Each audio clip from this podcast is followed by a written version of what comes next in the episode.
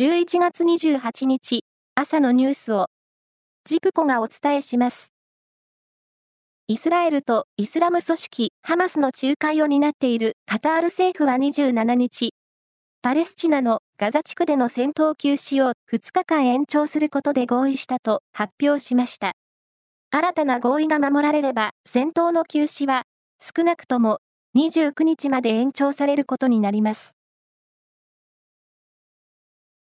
愛知県東郷町の今田健二町長が町の職員に対しパワーハラスメントにあたる発言をしたと指摘されている問題をめぐり、昨日、町議会に町長に対する不信任決議案が提出されましたが、採決の結果、否決されました。全国屈指の高校スポーツの名門で、福岡市にある東福岡高校が、ほぼすべてとなる30の部活動で、部活動指導員の導入を目指していることが学校関係者の話で分かりました。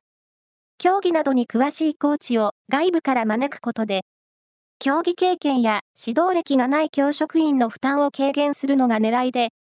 全国的にも珍しい試みということです。プロ野球の今シーズンのベストナインが発表され、38年ぶりに日本一に輝いた阪神から大山祐介選手など3人が選ばれました。中日からは、岡林勇希選手が選ばれています。サッカー女子イングランドスーパーリーグ、マンチェスターユナイテッドの宮沢ひなた選手が26日、アウェーのブリストルシティ戦で、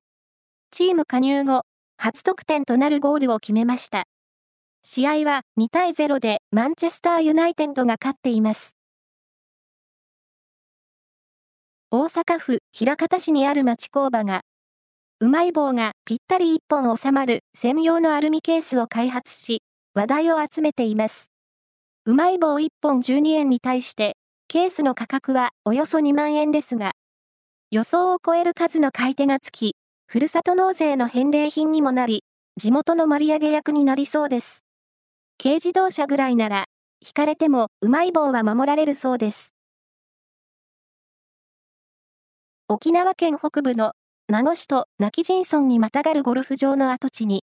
新たな大型テーマパークが開業することになりました。これは、USJ、ユニバーサル・スタジオ・ジャパンの再建で知られる、森岡剛さん率いるマーケティング会社が発表したもので、再来年の夏頃の開業を目指し、すでに整備を進めています。以上です。